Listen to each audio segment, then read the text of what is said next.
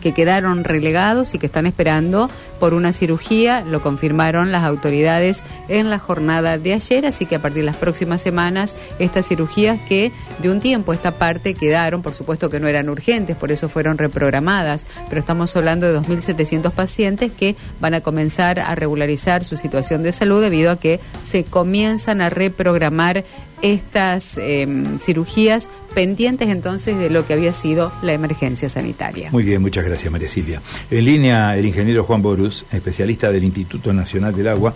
Vamos a hablar con él de todo esto que se anuncia. ¿eh? Desde la meteorología se viene anunciando reiteradamente el tema del fenómeno del niño, niño que algunos hablan de moderado a intenso para los meses que restan del año y bueno, y lógicamente uno lo que quiere conocer en función del interés de las personas que están en zona ribereña es el escenario o la hipótesis que se plantea para toda la región, ¿no? Ingeniero, un gusto saludarlo, muy buenos días. ¿Qué tal, Carlos? Buen día, un gusto. Para mí también, ¿eh? eh ingeniero, bueno, eh, lo dicho, ¿no? Un niño que aparentemente está llegando ¿eh? de a poquito y que puede producir algún tipo de efecto en zonas ribereñas con el repunte de los niveles de los ríos. Hoy tenemos los ríos en un nivel muy bajo. Estaba mirando los datos, los últimos datos, los datos de esta mañana. Estábamos con el río en dos, menos de 2 metros 20, 2.19 nos reportaba nuestro especialista en temas hidrometeorológicos y veíamos este que, mm, bueno, el río está bajando en todo su curso. ¿Qué novedades puede haber?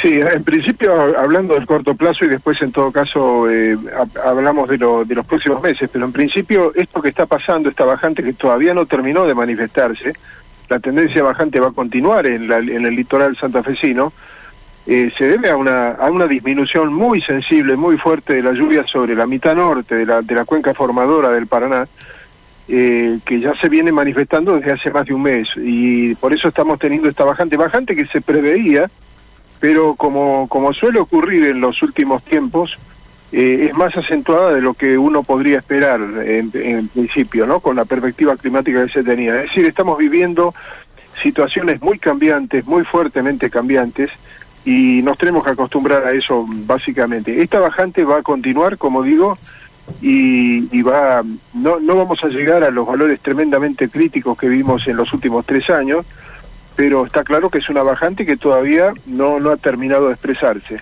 Eh, vamos a estar todo este mes de junio, eh, todo el resto de junio en aguas bajas, lo que se puede caracterizar como aguas bajas en el, en el litoral santafesino, y ya después a partir de la segunda mitad de julio seguramente tendremos una un poco de normalización, pero sin repuntar, sin todavía manifestarse una tendencia creciente.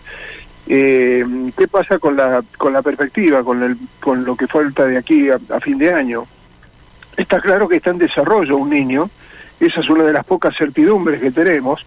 Hay una, un niño, un evento niño en el Pacífico que se consiste simplemente en un calentamiento de las aguas del Pacífico ecuatorial, con, con una evolución como suele tener, que empieza a calentarse en el extremo este y se va ese calentamiento se va extendiendo hacia el oeste, eso se está produciendo todavía, todavía el clima global está en una condición neutral, o sea, ese calentamiento todavía no da como para uno decir ya estamos en un niño, pero está claro que va hacia ello, eso es, está claro, es, es, importante decirlo, la probabilidad de que se termine de desarrollar un niño en los próximos meses es muy alta, muy claro. Ahora, es muy importante insistir en que el hecho de que tengamos prácticamente la certeza de que se está desarrollando un niño no significa que tengamos la certeza de que va a ser moderado o intenso. De ninguna manera, la, la, duda sobre la intensidad que va a tener es muy grande. Es muy difícil hoy, con esta variabilidad que tenemos inclusive a nivel global, poder decir con, con certeza que va a ser un niño de, eh, intenso o moderado, es, muy poco lo que se puede decir al respecto. Y otra cosa que tampoco se puede decir con mucha certeza es en el caso de ser medianamente importante y cuya señal a nuestra región sea importante, ¿dónde nos va a pegar mayormente? ¿Va? Las lluvias se van a concentrar sobre la llanura pampeana, se van a concentrar con la franja, sobre la franja media del litoral, sobre la cuenca del Iguazú, sobre la naciente del Paraná. Es decir, ¿dónde van a estar mayormente las lluvias, teniendo en cuenta que si uno observa lo que pasó en los últimos niños, eh, la, manera como se manifestó en términos de lluvias en nuestra región fue distinta. Es decir, este, lo único que podemos decir es que va a haber en general un escenario más húmedo que seco, eso está claro, pero no mucho más. No es mucho más lo que se pueda decir y hay que seguirlo muy de cerca. Este informe al que se refiere del INA lo estamos haciendo permanentemente, pero es importante que una vez por mes, eh, y en este caso este, es, durante esta semana, hacemos un informe hidroclimático en conjunto con el Servicio Meteorológico Nacional. Esta va a ser el, el, quinto mes en realidad, el, no, perdón, el cuarto mes, el cuarto mes consecutivo en el que hacemos un informe conjunto en el que el Servicio Meteorológico Nacional aborda toda la, expectativa climática y nosotros abordamos la expectativa hidrológica y sale un solo informe y ese informe se distribuye a todo el mundo. Eh, esa, esa, eso se va a hacer esta, esta, esta semana con horizonte al 31 de agosto en principio, pero muy probablemente se tenga visos de, de información como para eh, imaginarse lo que puede llegar a pasar después. Y lo que puede pasar, eh, imaginarse pasando después, es eh, eh, una tendencia creciente del río Paraná, concretamente, eventualmente una tendencia creciente del salado o del saladillo, habrá que ver, habrá que ver en qué escenario conjunto estamos, no está, no está tan claro. Si estamos pensando en Santa Fe Capital o en, o Rafaela o en toda la región central de la provincia de Santa Fe, viendo para atrás, los eventos que hemos tenido, ¿a cuál se parecerá este, este este año? Es muy difícil decirlo. Eh, a medida que nos vayamos aproximando hacia fines de agosto, yo diría, vamos a tener una visión medianamente eh, cerrada sobre el tema. Pero está claro que hay algunas algunas acciones que se tomen, que se tienen que tomar con mucha mucha antelación que ameritan si no hay un pronóstico certero, por lo menos ameritan un escenario probable, la definición de un escenario probable. Y ese escenario probable debería considerar, entre otras cosas, la posibilidad de que las lluvias se concentren sobre el área urbana de Santa Fe, sobre la, el sistema Saladizo-Setúbal, sobre la cuenca inferior del Salado. Eventualmente podría llegar a ocurrir, con lo cual, si uno recuerda, tiene la, en la cabeza qué pasó en el 2007, qué pasó en el 2003, qué pasó en el 98, y bueno, tiene que tener en cuenta que alguna de esas tres posibilidades se puede llegar a dar y, hay que estar preparado para ello. Una conclusión es la gente que vive en, zonas bajas. Es decir, hay que tener en, cuenta que si, si el escenario es húmedo y eventualmente, eventualmente podría llegar a ser un húmedo intenso, de tal manera de, producir alguna inundación en algún lado, y bueno, la gente que está hoy viviendo en zonas bajas, acostumbrada a esas zonas bajas por los tres años que hemos tenido, bueno, va a, va a quedar sumamente vulnerable a lo que pueda llegar a ocurrir y eso hay que tenerlo en cuenta. Y otro, otro punto, Carlos, que me parece muy importante, es el cuidado de las defensas. Las defensas, las defensas hídricas han sido construidas para defender a la zona defendida, digamos concretamente, de, posibles, de los repuntes fluviales en principio del Paraná, en principio también del, del, Salado. Por lo tanto, eh, esas defensas tienen que ser cuidadas, tienen que ser protegidas, no tiene, no tiene que haber gente viviendo encima de la defensa, porque se deteriora la defensa de esa manera, claramente. Y bueno, eso es lo que hay que revisar y es una tarea pendiente eh, que yo creo que cuanto antes se haga eh, será mucho mejor.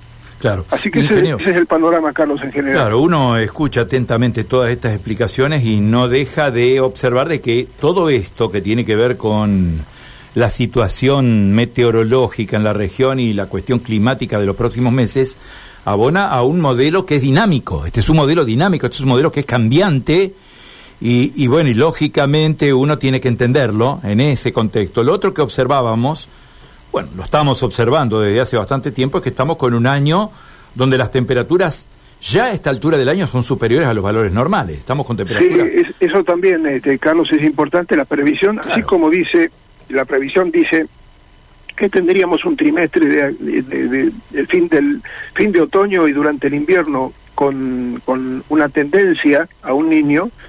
Bien, la previsión dice que tendríamos temperaturas por encima de lo normal que obviamente ya se están manifestando claramente y aparentemente sería así durante todo el invierno, con lo cual eh, el, escenario que se nos presenta tienen en ese sentido las dos las dos complicaciones, ¿no? Porque tener un invierno cálido tampoco en muchos sentidos tampoco es bueno para cuestiones este, agrometeorológicas, eh, agro, agro, agropecuarias, perdón.